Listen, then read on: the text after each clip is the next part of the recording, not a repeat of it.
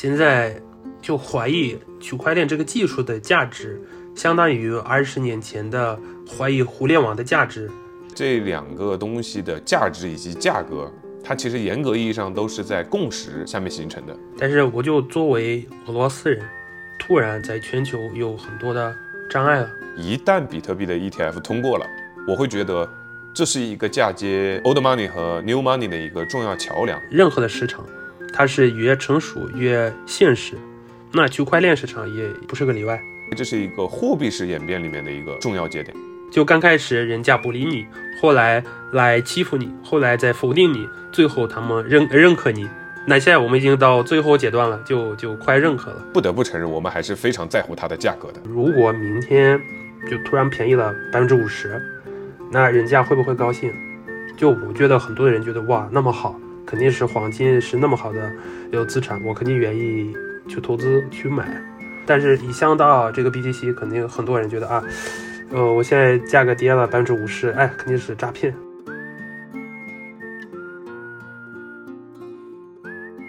Hello，大家好，这里是满仓以后，我是文少。今天的节目可以说是史无前例哈。呃，首先请允许我介绍本期的嘉宾，来自 Russia 的 Mark。呃，Hello，大家好，我叫马克，是 Bubble i 的 CMO。Bubble i 是协助大家做短期交易的一个平台。然后今天来到今天的交流，我也非常的荣幸，谢谢邀请。没错哈，呃，之所以说我们这期节目是史无前例的，大家刚才也听出来，一方面是呃马克是我们节目有史以来的第一位外籍嘉宾，然后就是马克的中文真的好到离谱，大家应该也能听得出来，不然我也不敢来做这么一期节目。再就是作为一个财经类的频道，今天会是满仓以后首次聊到关于 Web 三和 Crypto 的相关话题。尤其是这个 BTC ETF 这次很有可能审核通过，鉴于这么一个契机，所以我特别想来跟马克开启这么一个话题。马克，你可以先分享一下你有哪些从业经历呢？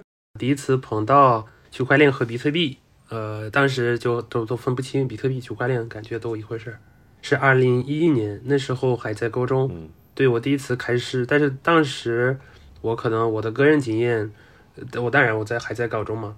我对这个技术还挺感兴趣的，呃，感觉很有意思，很很新，然后甚至说像挖矿，然后当时其实挖矿很简单，你就不需要不需要用什么很难的设备，很贵的，你直接可以用电脑。但是当时我连电脑都不行，嗯，所以但是也说服不了我周围的人，他们就想那有啥呀，啥诈骗呀，是啊，我们都都听都不会认真听，觉得那可惜了，等等到我有一点点自己的钱。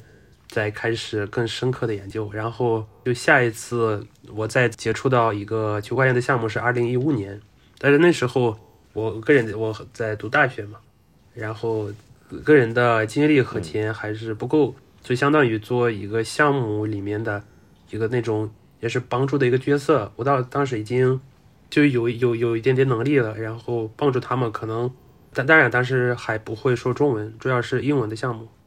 对，做一些也做一些翻译啊、对接啊、找人这种，但是那个项目很快也就不行了。我们本来想做的一个去中心化的平台，呃，就是教育平台嘛，但是发现其实我们很小的团队，嗯，经验不够，精力不够，很难做得下去。但是那时候人家的心态是什么样子的？都觉得啊，我只要带着这个区块链去中心化这句话，我就立刻能就就能挣到钱。其实发现也没有那么的容易，还是。就能挣到钱，对，但是还还确实没有那么的容易，还是要有实际实际那个工作或者说任何市场方面的经验才行。所以那个时候也算是没做成，然后又是放暖了几年，一直到二零二零年，那时候疫情也刚开始，我就发现可能近几年我没有办法回到中国或者怎么样，我只能完全找到一个线上的业务，然后。做了一个很深刻的分析，我记得当时还就邀请了我周围的几个朋友，做自己的办公室，然后想在做什么，就列了所有的事情，然后包括一个就区块链，然后分析了以后就觉得那肯定是这是最合适的，呃，包括我因为当时还在俄罗斯，也发现很多的传统的业务对俄罗斯和和俄罗斯人来说，就基本上是不现实的。就对对有有地位的人、有经验的人，传统业务，传统的就比如互联网啊、互联网投资啊，或者你想做任何的项目啊，那时候对俄罗斯的态度已经不是很好了，也有一些制裁，虽然没有那么的那么的多，但是有的。就发现没办法，就我唯一的呃渠道就是通过这个呃，就就是虚拟货币的这个市场，无论是做什么项目啊，呃，加入一个团队呀，自己做啊，都都是在这里面的。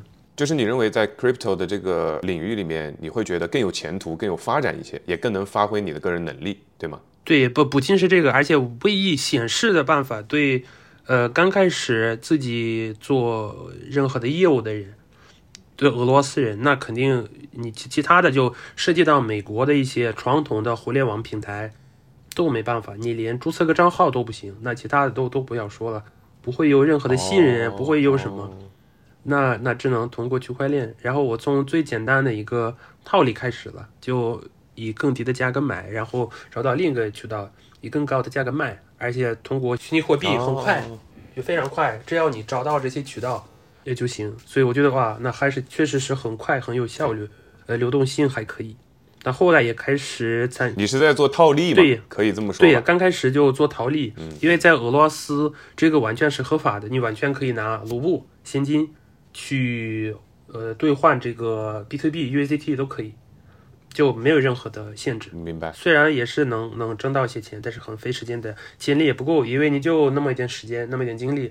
但是你要一直在线，一直一直就考虑很多的渠道啊，沟通还挺费劲的。所以后来开始参与一些团队，就有包括有 DeFi 的项目、GameFi 的项目、NFT 的平台，还有交易所，也就在里面以不同的角色，也有 AMO，也有就简单的 BD，都是都是参与过，积累了这方面的一些实际的经验和一些关系。呃，对，然后最后二零二三年我加入了这个八百 AI，其实这次我已经就刚开始，我其实没考虑多久，直接加入了，后来开始慢慢体会实际的情况，但是这次我考虑了还算比较谨慎一点，然后但是发现我们这个产品确实最后能能能带来实际的价值，我们今天主要谈的是这个价值，我发现确实是有的，我自己测试了一下，我想的很简单的问题，有人给我介绍这个产品，我自己愿不愿意？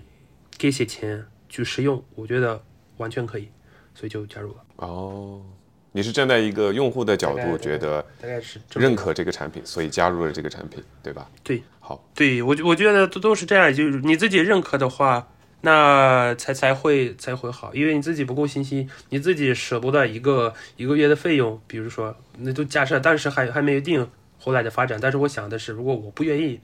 呃，作为就用户，那肯定是没有前途的。但是我愿意的情况下，肯定是很有前途的。据我所知，现在 Bubble AI 还是一个在内测的对这么一个工具。我们刚开始其实想给所有的人、所有的用户，无论是什么背景啊、什么水平，都提供那么的一个工具。它首先是手机以最快速的、非常非常快，以不同的渠道，包括推特或这些呃付费的报告和其他的渠道。收集这些信息，然后都放在一个地方，就我们的网站上，再通过这个 AI 分析分析出来一个结果，这到底对某个代币的价值影响如何？再给大家这个信息，再进行交易。但是发现，呃，其实呃，这个短期的交易它是还是有一点点呃门槛的。所以现在的状态，我们是主要是给有一交易经验的人的一个提供给他们一个工具。因为目前来看，这个价值还比较可观的。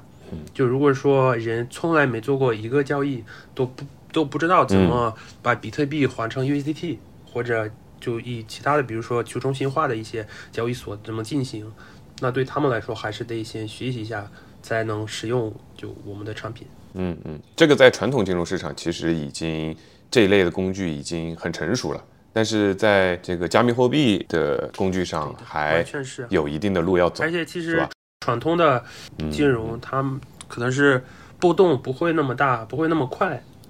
呃，而且有有很很明确的规则，就包括美国啊，比如他们是他们交易所，呃，今天开始，今天结束今天的交易，对吧？他们很反正有很多的规则。但是呃，虚拟货币就哪怕凌晨突然。一个人发了一条推特，这可能过了十分钟，价格变化非常大。嗯，这非常常见的。好，关于 Bubble AI，我们希望这个产品能够早日上线。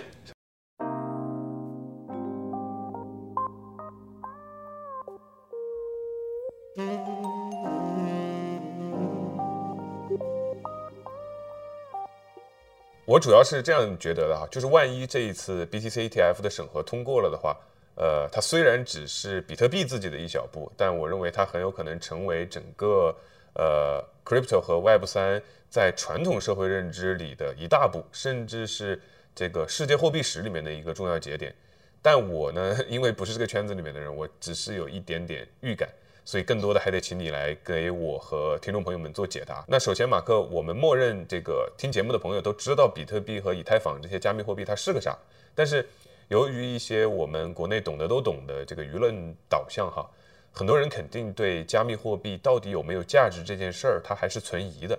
那你作为呃 Bubble AI 的 CMO，你肯定认为它是有价值的，对吧？对呀，或者更直接的说，我认为如果现在就怀疑。区块链这个技术的价值，相当于二十年前的怀疑互联网的价值，基基本上是一个情况。那当然呢，是在在对互联网，呃，传统的互联网会存在各种怎么说呢，诈骗啊，不好的情况啊，那肯定因为它是一个工具。但是现在是很发达的，而且给我们带来了太多的价值了。那区块链的这个技术也是一样的。这个价值我也不想讲太多的理论，因为理论其实谁谁都能搜索到。我更多的想。讲是我的个人的经验，嗯，那么我其实我的印象比较深刻的是有两件事情，两个方面的。第一个是我提到的，我是第一次听到这个比特币是二零一一年，那后来不是它价格有很大的变化，所以这是肯定是印象很深刻的，因为发现一个新的技术，如果它成功，它会成功到哪个水平，就不是价价格涨了一倍两倍。而且太多了，那这个肯定是现在这全世界的人都都认可了，就这个的过程，现在已经是可观的这个比特币的价格存在嘛。呃，第二个是就发现，呃，因因为这个其实虽然我一直关注，但是也一直购买投资，但是还是呃，我觉得离我有点距离，因为当时我没有完全加入虚拟货币的市场啊，也不算是我能可控制的一个一件事情。就你只是一个投机客。对对，我我印象更深刻的是我自己使用，呃，虚拟货币在生活中做某个交易，包括我前段时间是去了泰国生活一段时间，对，就去年，然后那时候俄罗斯很多的银行啊、公司啊什么的都都全部被制裁了，我也不是不说是政治方面，但是我就作为俄罗斯人，突然在全球有很多的障碍了。嗯，而且人到国外，我又开始思考了。那第一件事情，你需要什么？你肯定需要控制你自己的资金流水，对吧？你怎么把钱现金流管理嘛？对，这是最最最主要的、最基本的。那么那时候我发现了啊，对我个人，如果假设没有虚拟货币，那我怎么办？就非常非常有难度，而且非常有成本的。因为一个选择是带现金。首先只能带呃美金，因为卢布那时候已经基本不换了哦，啊就在泰国，那就需要美金，但是在俄罗斯美金很难买到啊，那还还可以做什么？转账，转账很多的就被制裁了，而且都汇率什么的都不要说了，直接亏。那唯一的就是虚拟货币，什么东西直接亏啊？转账，你试着转账，你可能先要转到某个银行啊，还就从卢布换成美金，然后从那个银行再再转账。跨国转账成本特别高，手续费很高是吧？对，手续费呀，还有你兑换的汇率也汇率平时对非常的差。那你肯定也不希望你刚开始有一万美金，最后拿到手只有八千，没人想这么亏。我当时还肯定是有一点点现金，然后我们在泰国生活，我们有一天交了装网络的人，虽然我们都有很多的那些叫什么摄像头啊，有很多的人，他们还是把我们的现金偷走了。嗯，而然后我体验了一下，人人在海外，然后要去警察报警啊，虽然有那么多的证据，还是非常难搞定。我就天天和他说，我们都知道这是你，你承认，你要承认。然后他一直不承认，然后过了可能一两周，然后他不得不说啊，确实我因为某个谁啊亲戚生病啦或者什么呀，反正他把我的钱偷走了。然后我发现，在这种情况，其实你很被动，对。本地的警察也就是看着你就笑，他们就啊，那就又一个老外被骗了啊，那就再见，就是这么的一个心态。所以我想的，其实你用现金也是非常非常有风险的，就完全可控不了，甚至说你都算是谨慎，你只有把你的现金留在你住的地方，租的一个公寓，还是有这么的这种情况。但我呃后来在想，那如果假设我像定居在泰国，我不是就我会考虑买房子啊，或者就做生意啊，做投资啊，那我怎么做？我又是没有虚拟货币，我就没有其他的路径。当然不是说虚拟货币那么的简单，肯定是要学习，要找到你首先怎么用，比如卢布买这个虚拟货币。但是这个我个人很已经有经验了，我只是说对新手来说，那是一个门槛。但是客观的来讲，我想不到其他的方式，就把相当大一点的，就按照我们就现在默认的是这样，就如果你跨过。呃，你就旅游，你只能带最多只能带一万美金，有的国家这只有五千美金，嗯嗯，所以这是一个国家的标准，你再多了，你你就没办法，所以你相当于你比这个数多一点点，多几倍，我就你完全避免不了虚拟货币，所以我觉得这这方面我就很深刻体会了它的价值。那当然肯定是除了这个我个人的经验啊，对了，想还呃还想起来了一个，我是之前还做一些跨国贸易。嗯，那么我也想很简单的问题，如果我们默认我们两个人关系非常好，互相信任，我们只是单纯想省这个各种手续费，提高效率，又是避免不了，呃，虚拟货币。人在海外，尤其现在在西方的国家，他们和俄罗斯关系那么的不好，那他们想和我结账，他们不用虚拟货币，完全没办法。甚至虚拟货币是唯一的选唯一的选择，对对。对于在俄罗斯的人来讲，或者在俄罗斯想做外贸的人来讲的话，对，就可能其他的国家，比如在欧洲啊，他们互相交易肯定是简单多了。但是你在俄罗斯或者其他的一些在全球地位不算很好的一些国家，肯定只能这样。对，但当然我还我还想提到。这个去中心化的，这确实是是存在的。对很多人来讲，这个，嗯，你说，就 BTC 或者以太坊，他们是不受任何单一组织的这种控制，这我我个人还是挺挺认可的。而且它是也透明，然后取消不了，这些规则非常的开放，对每个人都相当公平。呃，还有一个智能合约，这个东西也是。我觉得还是很有前途的。我第一次来研究这个智能合约，想到了一个案例吧。就比如你像租到一个房子，你可能都不想每一次和房东沟通，那么嗯，你能怎么办？你就可以有一个智能合约。就比如你在哪一个时间段把钱提交到哪里了，你就可以继续住在某个房子。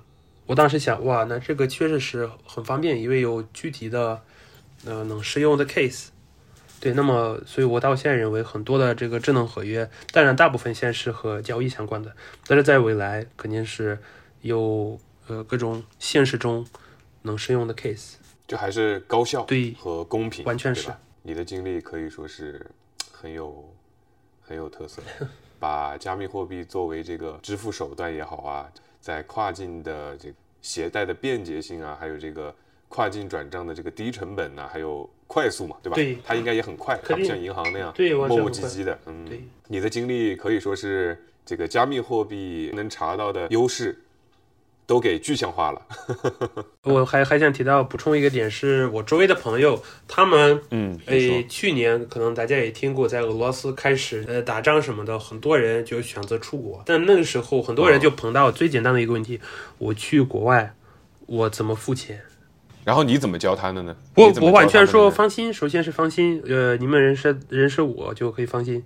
第二，完全是我自己呃试过，没问题。你拿呃虚拟货币去泰国或者去其他的国家去交易，虽然有一点点麻烦，但是完全是能实现的。就实在不行，如果你们当时有一些朋友在曼谷直接来找我，我帮他们也就就完事了。我也说一下我目前对这个价值的理解哈，就是。站在传统金融的视角来看，呃，我特别理解，呃，大家喜欢把这个比特币比作电子黄金，因为从某种角度上来说，这俩东西都不产生现金流啊，它本身是不没有内在价值的。但是这两个东西也都具有稀缺性，像黄金是固定的，在或者说大致上是固定的。那比特币也定死了，就是呃两千一百万枚，是吧？对的。所以我感觉这两个东西的价值以及价格，它其实严格意义上都是在共识下面形成的。那比特币目前靠的还是一个整个 crypto 这个社区的共识，对吧？而黄金来说的话，它的历史太久远了，它已经就是有点那种深入骨髓、深入人心中的那种全球性的共识。这个是我的看法，不知道你怎么看？对我，我这个这完全赞同。呃，然后我也发现这是一个时间问题，像像你说的，就就是由于这个共识。时间问题。对，后来时间越长，大家越认可，这是避免不了的现实。我是这么想的。马克，我们这个关于加密货币的价值的问题，我们就讨论到这里。我们不试图去说服任何人相信它有价值或者没有价值。这个以上的观点都只代表我们两个人的看法，而且也只是我们看法中的冰山一角。那我们也希望各位听众能够尽可能全方位的去了解一个事物的全貌，然后保持独立思考的能力。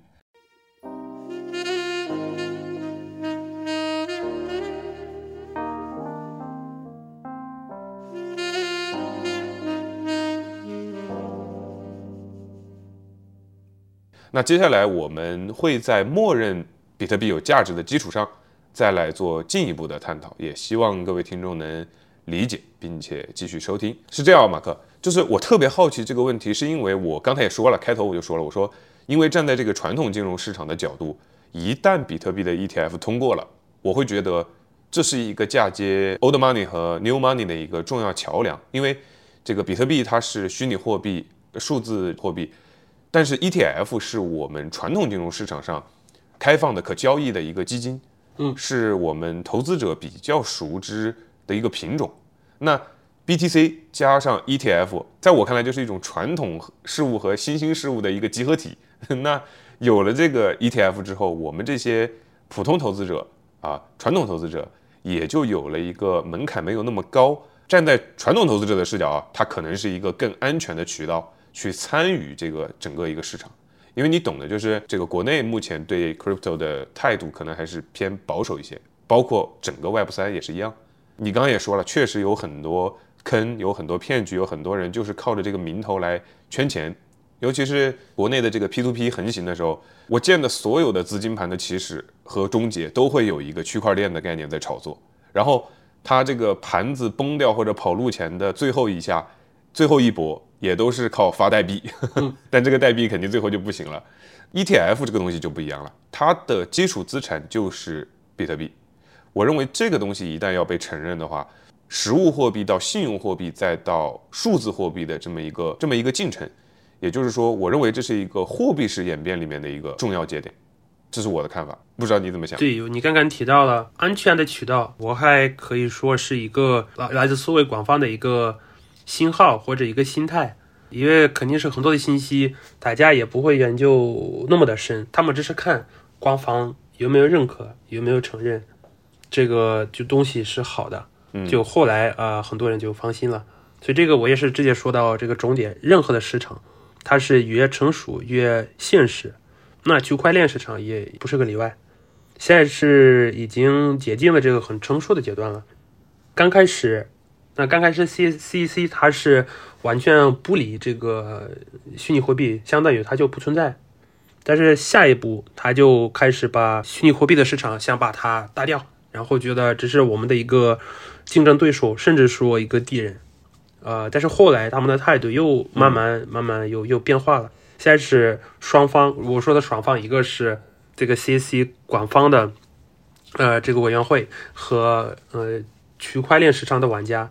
他们是选择还是配合？因为他们已经承认了，这双方都都有一定的价值、一定的实力、一定的意义，对吧？就 B to B 有一定的受众了，而且 对，它是这个 ETF 不是申请了已经很多的词，然后很多词被拒绝了，但是现在大概率会同意。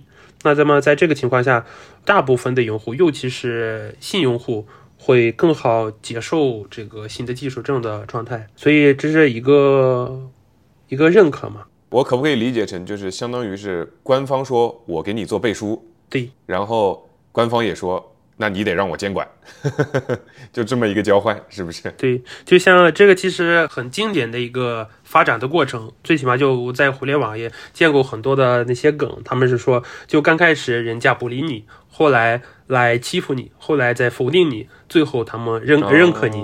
那现在我们已经到最后阶段了，就就快认可了，当然还没有，但是我觉得是很快的。可是马哥讲道理的来说的话，BTC 以及整个加密货币，它的初衷就是去中心化，对吗？对。接受 SEC 的监管的话，就是在我看来啊，会不会有一点就是 向传统势力妥协让步，可能偏负面一点啊？我这个角度的话，对。但是就一方面，纯理论上是有这个矛盾的，但是实际上本质的区块链，就比如以太坊、比特币，它是不变的。他只是说，使用比特币的人，他们现在有更多的选择了。他们是以自由的方式去接受 CEC 的就认可的，就接受这个新的 ETF 了。那么是他们其实严格来说是用户自己的事情，虽然是有这个矛盾了，但是还是自由的，而且对双方还是有好处的。只不过有一些地线，我觉得肯定是呃不能过。那么必须，如果是这个区块链的技术，它是。原则上不变，我觉得不会有什么太大的问题了，因为它是本来就技这个技术里面相当于像你提到的黄金，它本身不变，只是其他人对它的态度和操作方式有变化，这个我觉得是可以接受的。但我们也要承认，也正是人们对黄金也好或者比特币也好的态度有变化，它的价格也受到了影响嘛，对吧？我们对。不得不承认，我们还是非常在乎它的价格的，对吗？尤其是投资了真金白银的人。对对，那肯定是对对价格对价格的这个影响很大的。那马克，你刚才有提到 BTC 也不是第一次提请成立 ETF 嘛？然后之前就有已经被驳回失败了。那当初失败主要原因是什么呢？那我可以说，我们不讲就具体的他们的说法，就 Gary Gensler 他的那个主席，我只是说逻辑。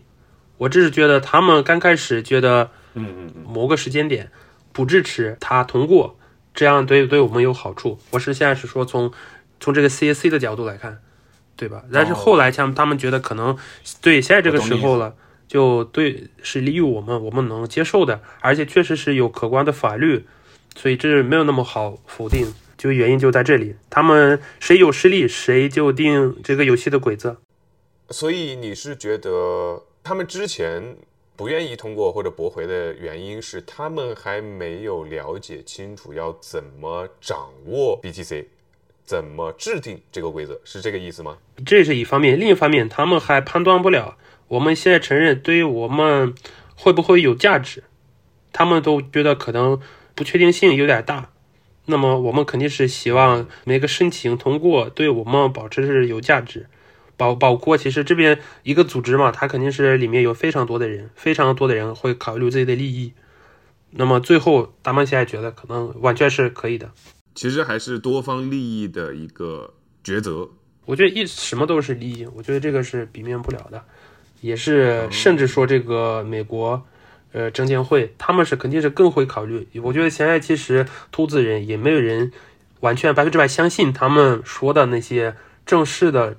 理由，他们这是看他们的态度，这个是更关键的。你觉得那些都是场面话，是吧？对，这里我跟大家科普一下，就是我了解到的一个情况哈。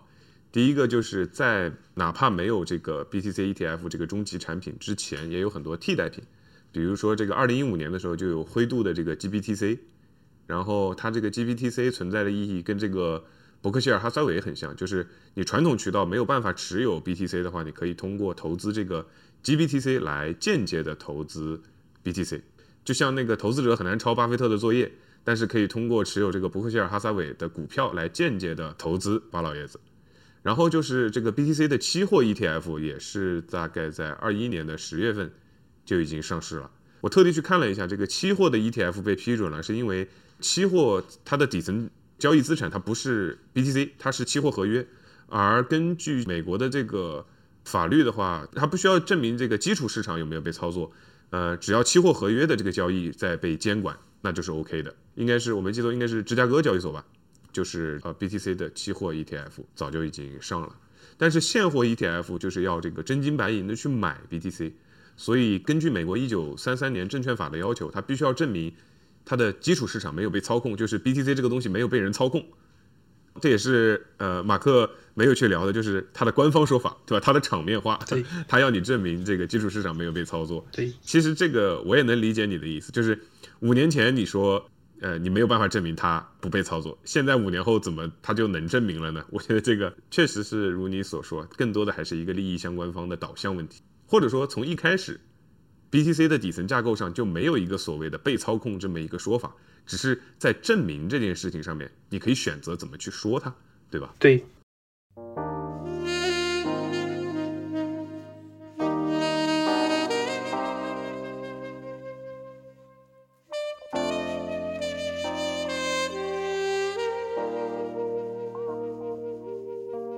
啊，马克，我们假设就说这个 BTC ETF，嗯，明天就通过了。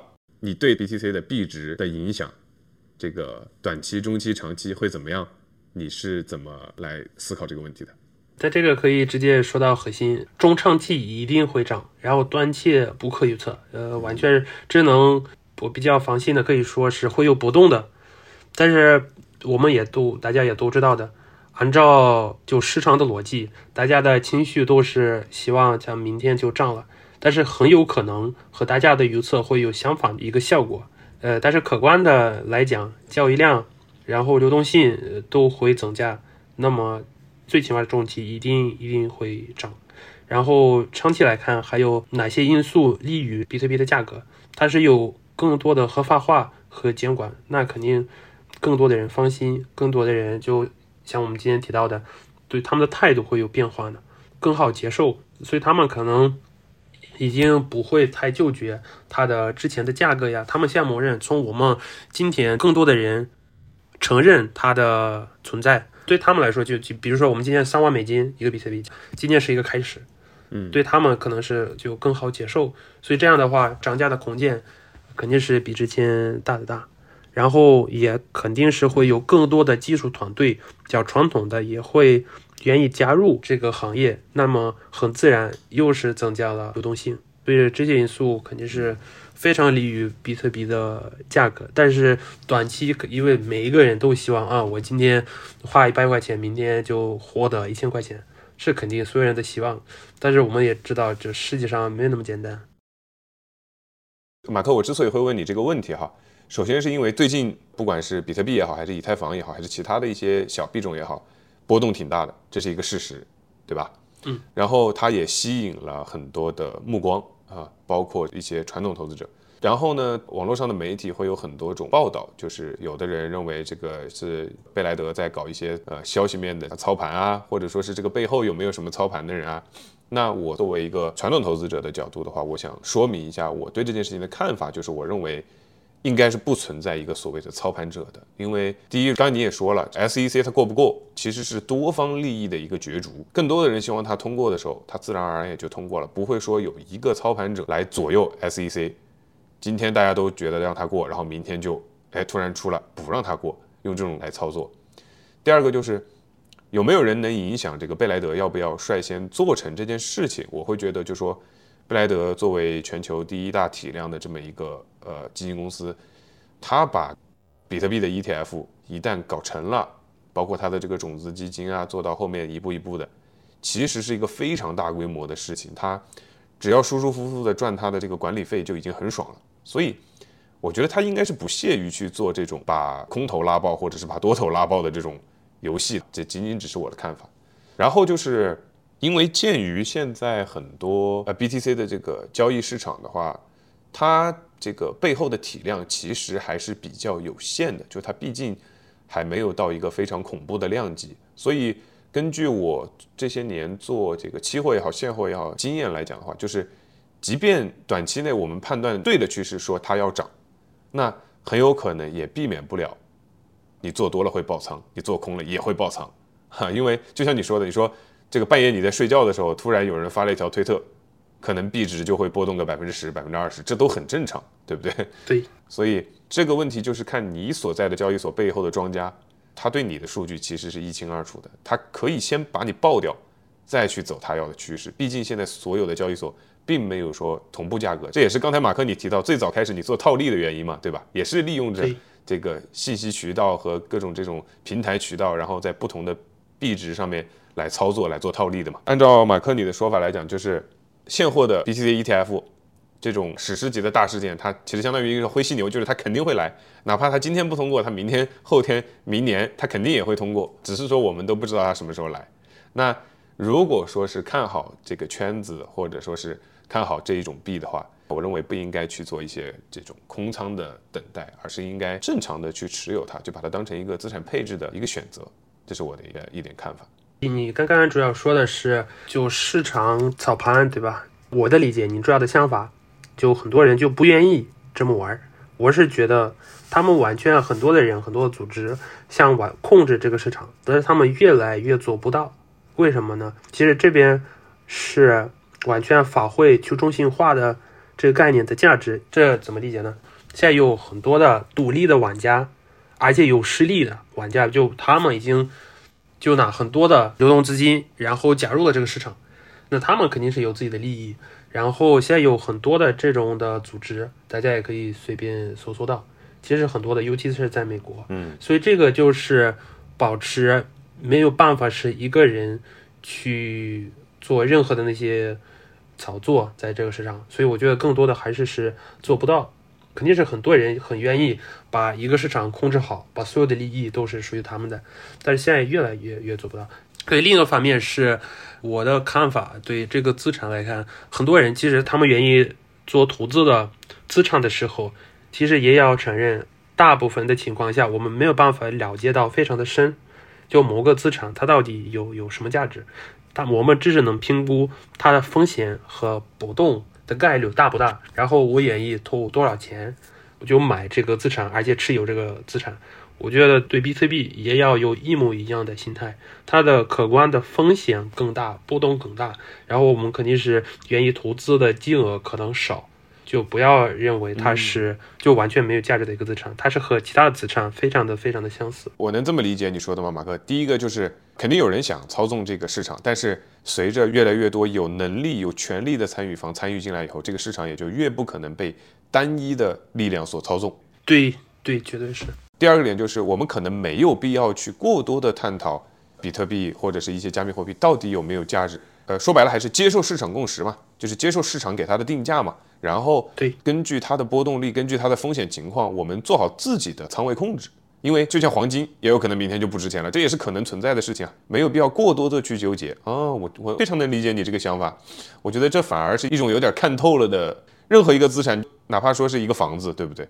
那明天也有可能它就一文不值了，也都是有可能。哎，我觉得你这个点很好。对，或者说你看黄金，其实很多人，包括我周围的朋友，很多很认可，觉得黄金非常多么多么的有价值啊。他们很多世界上都没见过一块黄金，他们根本不知道这怎么挖矿的，黄金哪些国家有。然后我想把这一块黄金，然后移到可能海外，我是怎么做的？他们什么都不知道。听到这个黄金非常兴奋，但是世界上他们很多，无论是技术方面还是说法律方面，他们还是有非常多不懂的。所以这方面，我觉得和比特币又是非常的像，就可能你不是那么的了解它是怎么挖矿的，整整个市场都有谁呀，等等这些很多的因素你不了解，这没有关系。黄金你们很多人可能就包括我，很多的细节我也不了解，但是这个我觉得问题不大。嗯，细节不了解，但是大家对它的共识我们是能看到的，我们跟着这个共识走，然后做好自己的风险管控就够了，对，是吧？对，就足够了。我觉得你这个点还挺好的。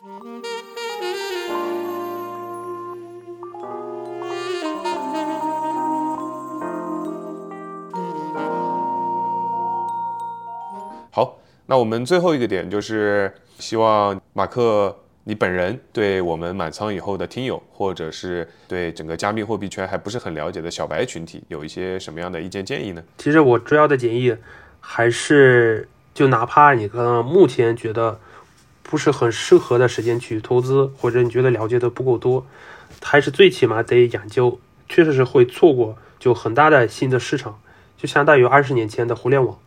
就无论是有些人觉得啊，呃，这个可能再发展不下去了，有一个这个群体，另一个群体觉得啊，后来不会太多的人去使用，觉得都是错的，肯定是有发展的前途，所以很记得去尝试使用，也接受它的存在，越早越好。然后早一点开始研究，开始试着使用，因为确实是对一些最最基础的人类需要的概念，它是非常有帮助啊。包括如果是从投资者角度来看，它是确实是有就这个自由嘛，它是很多人就随便能能加入，就门槛不会特别的高，所以我觉得哪怕你不投资，还是得去研究一下。就是早拥抱，早接受，这个早享受。对，那我也说一下我的观点。其实我刚才已经呃也说过我的观点，就是我觉得无论是比特币也好，还是其他加密货币。我觉得站在这个投资的角度看，它都是资产配置里面的一环，就是看你纳不纳入这一环。从创造超额收益的角度来看，我觉得它应该是资产配置里面的一个进攻选项啊，因为它波动大嘛，对吧？当然，这个也只代表我个人的观点。那我说一个可能比较客观一点的现实是，还是把它跟黄金比较吧。就是大家其实知道，黄金的锚定物。它其实是跟美元做对冲，跟美债做对冲的。实际上，虽然说现在的呃比特币的定价，我们主要还是通过美元来定价。对，实际上比特币跟美元本身是没有什么强相关的。这个这个，可能我说大家不一定很懂，但马克应该明白这个意思，就是对比特币它本身也不应该跟美元有什么关联嘛，对吧？你比如说从这个避险资产的角度来讲，那。发生一些不好的事情的时候，一些黑天鹅的事情的时候，比特币和黄金它就会涨。但是黄金跟美股也好、美债也好、美元也好的那个联系，其实是要比比特币要强得多的。就是说，比特币跟美元那一套东西没有那么强相关，而这也是它作为一个价值存储也好，或者说是它作为一个区块链的科技性的产品，这个多重属性所决定的也好，就是它跟黄金也好。跟那些资产也好，它没有那么强的相关度，那也就导致了它可能是一个更安全的资产，或者说是跟其他资产的对冲的作用就更明显，所以我认为它会是这个资产配置里面的一个 B 选项，这是我的看法。对我这边可能还想补充一个点，就你也提到了，很多人肯定担心波动，但是波动我觉得。就是好的事情，为什么有波动？因为有风险。那风险和利益有直接的关系，它是绑定的。也可以这么想，就大家如果明天他们有机会，就黄金的价格突然有很大的波动了，然后就突然便宜了百分之五十，那人家会不会高兴？就我觉得很多人觉得哇，那么好，肯定是黄金是那么好的有资产，我肯定愿意去投资去买。但是，一想到这个 BTC，肯定很多人觉得啊，呃，我现在价格跌了百分之五十，哎，肯定是诈骗，我就不管了。但是，我觉得这个形态有点不太对嘛？为什么呢？其实还有一个我觉得很很客观的因素，因为它技术方面，就不说其他的呃虚拟货币，我只是说 BTC 比特币，它是这已经有十来年的历史，然后它技术还是非常的强，它一次也没有发生任何的被。黑客了或者什么其他的这种情况从来没有，所以技术还是可以相信的，就和黄金还是很多和黄金是一样的。你这个问题很好啊，为什么黄金跌了百分之五十，大家会去抢着买，而比特币跌了百分之五十，大家会说这是骗局？对，这确实是一个值得思考的问题，就是还是共识不够。对，我要我看，共识不够，一个是共识不够，一个是历史也不够。对。确实，其实我是这么想，就肯定人家找让他们心里放心的一些理由。